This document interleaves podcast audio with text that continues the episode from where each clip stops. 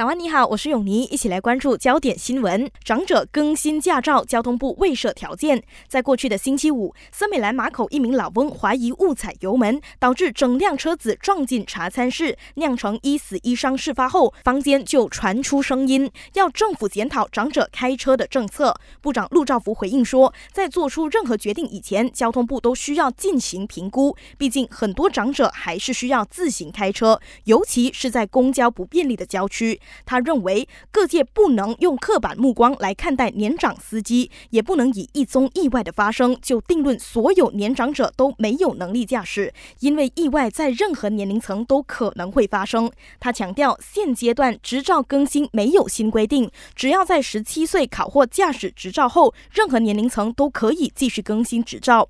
英国摇滚乐团 Coldplay 在五级加里尔国家体育馆举行的演唱会落幕后，有人发现场内部分草皮出现了受损情况，因而引发担心会不会影响下个月八号开踢的大马杯足球总决赛。青年与体育部长杨巧双就大派定心丸，表示承包商正在修复草皮，草皮所采用的节缕草属于国际标准级别，刚好体育馆附近有一个苗圃，里面有节缕草，所以这次的修复工程不涉及任何费用，他有信心修复工程可以在短期内完成。人力资源部表示，截至十一月九号，共有一千零五十八名已经失业许多个月的外籍工人已经找到新雇主。有鉴于这些外籍工人都不是非法劳工，而是在获得工作承诺后被雇主遗弃的，所以人资部会根据两项相关法令对这些雇主采取行动。